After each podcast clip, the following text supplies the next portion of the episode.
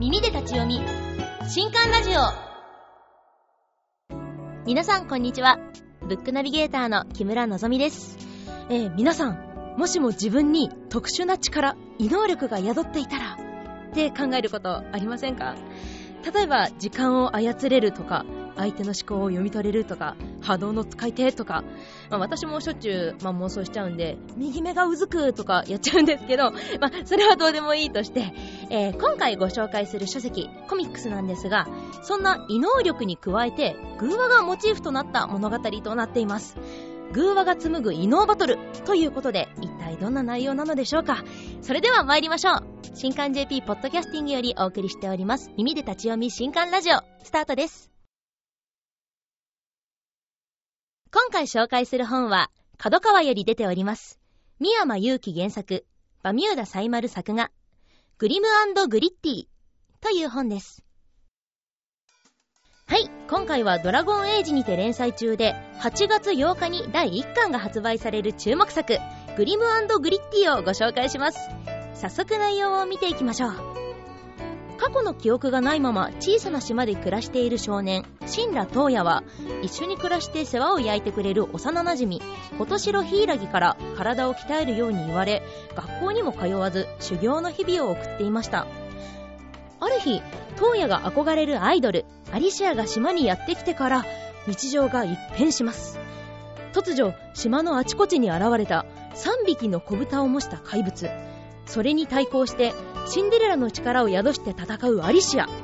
えー、3匹の子豚の怪物はなんとなくわかるんですけど、シンデレラの能力って何なんだろう？すごい気になりますね。えー、そんな島の外の世界はどうなっているんでしょうか？そして東野の過去との関係は？といったところでドラマを聴いていただきたいと思います。今回は著者の宮間祐希さん書き下ろしの脚本です。キャストには新田東野役に斎藤聡馬さん。琴城柊役に五十嵐ひろみさん。アリシア役に角間愛さんをお呼びしました。ではドラマをどうぞ。俺死んだ東野が小さな島で過ごしていた人生は、めちゃくちゃ平凡なものだった。幼馴染の柊に死ぬほど鍛えられたり、地下アイドルのアリシアちゃんをひたすらに応援したり、あと、漁師のおっちゃんに大人の絵本を買ってきてもらったり、あって、これはいいか。ともあれ、5年以上前の記憶がない以外は、とにかく平凡な日々を、あれ？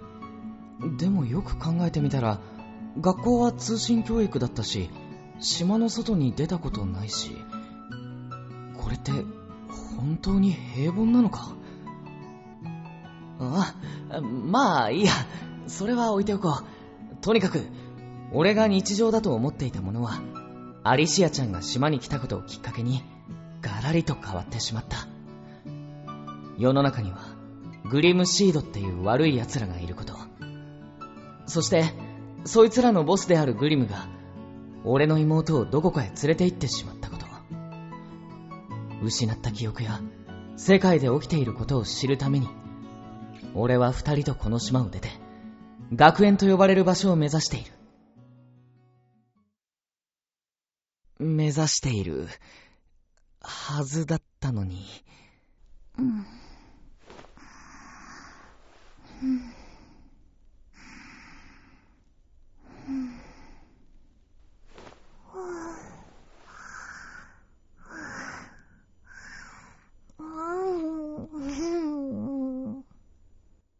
なんで三人で一緒に寝ているんだろう？どうしてこんなことになったのか？始まりは、アリシアちゃんの一言からだった。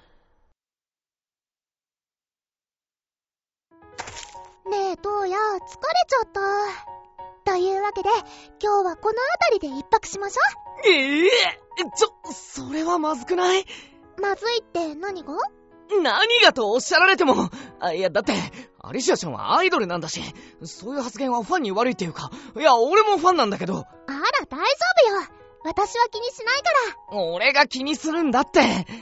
ヒイラギからもなんか言ってくれよ。そうね。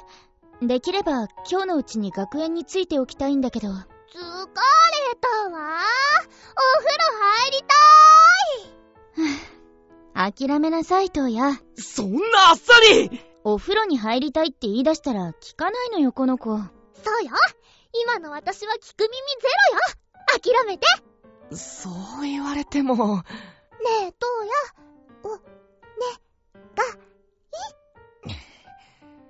いよーし今日はここまでにしておこう。だらしない顔しない。あだだだだだだほら、そうと決まったらさっさと行くわよ。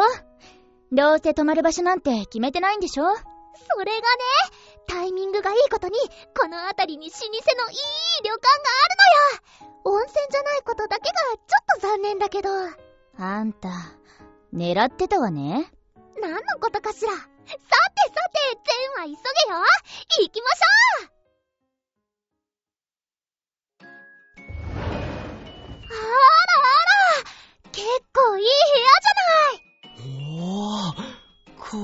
旅館か。東野は旅館初めて？うん。というか、島から外に出ること自体初めてだから。旅館なんてテレビでしか見たことないよ。そうなのね。ね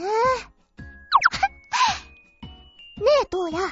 旅館ではまず、掛け軸の裏をチェックしなくちゃいけないって知ってる？え？なんで？掛け軸の裏にお札が貼ってある旅館は、噂なのよ。マジで？確認しなきゃはいはい、嘘教えないの。というかその前に、なんで3人で一部屋なのよ。仕方ないだろ一部屋しか空いてなかったんだし。それくらい別に問題ないでしょ？どうやと柊は幼馴染なんだし、一緒に寝るくらい普通なのよね。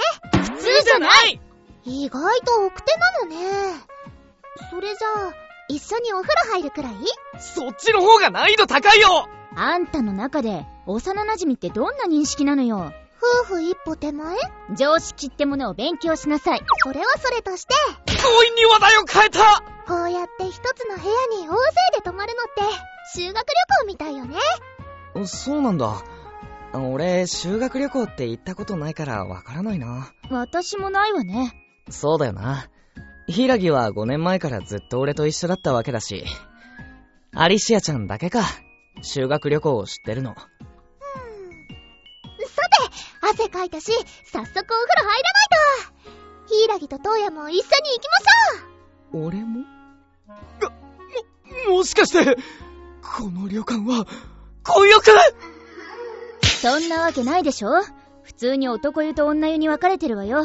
だよなつまり、覗きが楽しめるということよな、なんだって？楽しんだらどうなるか、分かってるでしょうね。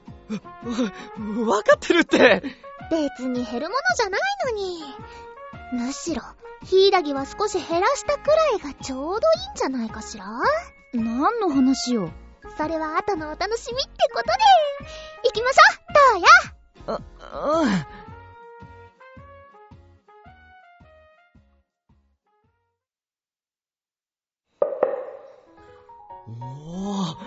これが露天風呂か。思ってたより小さいんだな。もっと池とか湖とか、それくらい大きいって思ってたけど、さすがにそれはないよな。うん。この木の壁ってなんだろうなんでお風呂にこんな。ヒイラギとお風呂入るのって久しぶりじゃない？そう？学園に行くたびに付き合わされてるんだけど。あれ？二人の声。ち、まさかこの壁の向こうって女湯なのか？なんてことだ？こんな薄い壁一つ挟んだ向こう側がパラダイスだとは！あらトーヤ、そっちにいるの？何がパラダイスよ？アホみたいなこと言ってんじゃないの？き、聞こえてた！壁一枚しかないんだから当たり前でしょ？ああ、それもそうか。そっちは空いてる？うん。他のお客さんたちはもう入ったみたいで、ガラガラだよ。そっちは？こっちも似た感じよ。ねえ、トーヤせっかくだからこっち来ない？よろしいのですか？本当によろしいと思ってるのかしら？思ってはないけど、口が勝手に言うんだよアリシアもあんまりからかわないの。本気にしたらどうするのよ、まったく。そその時はその時よ。少しは後先考えなさい。アリシアちゃんはすごいなヒイラギをそこまで振り回すなんて。こんなのまだまだ序の口よ。もっと振り回してあげましょうかマジか何する気よ。別に、何もしないわ。嘘つきなさい。その手は何？なんでそんなにワキワキ動かしてるの？うーん、なんでもないわよ。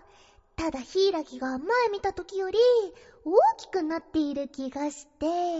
は確かめてあげるわね。え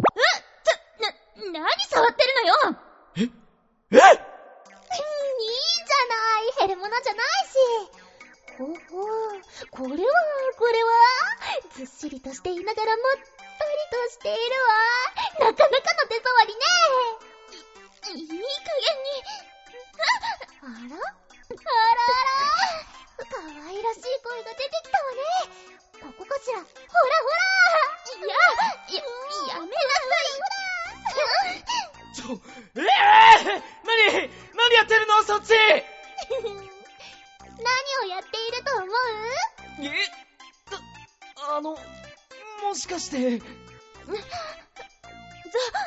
想像するな。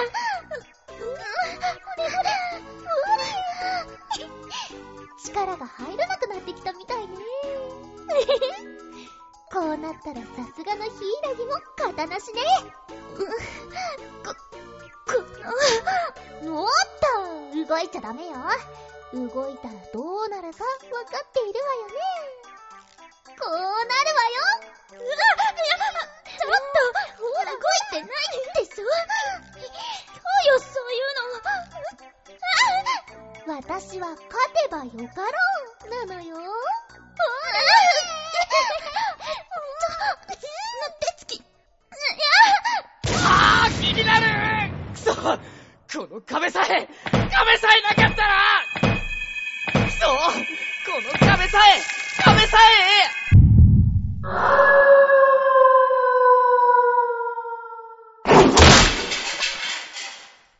あ、あら？ちょ、あ、そんな、まさか壊れるなんて。何やってんのよ？このバって、それより二人は何をやってたんだ？見ればわかるでしょ？飲んでたれば。わあアリシアちゃんの可憐な手が、ヒイラギの豊かなおっぱいにみ、見るなあーごめんこの後、俺の記憶は若干怪しい。ただ、旅館の人からもめっちゃ怒られたのだけは確かだった。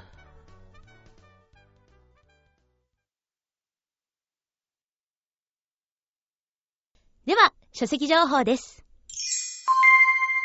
グリムグリッティ、三山祐希原作、バミューダサイマル作画、角川より税別620円で8月8日発売予定です。新刊ラジオお別れの時間となってしまいました。今回の作品いかがでしたでしょうか？もう、東野さん、裏山けしからんもうね、お風呂シーン、やっぱりハスハスしちゃいますね。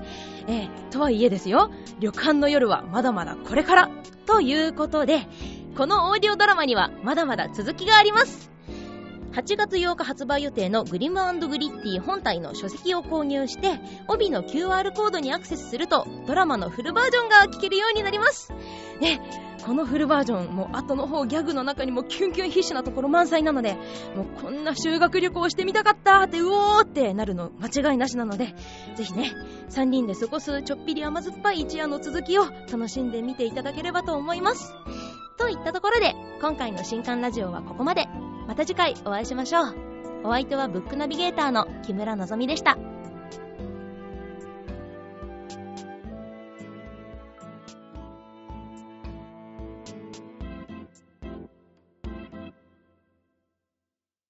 この配信は、角川の提供でお送りしました。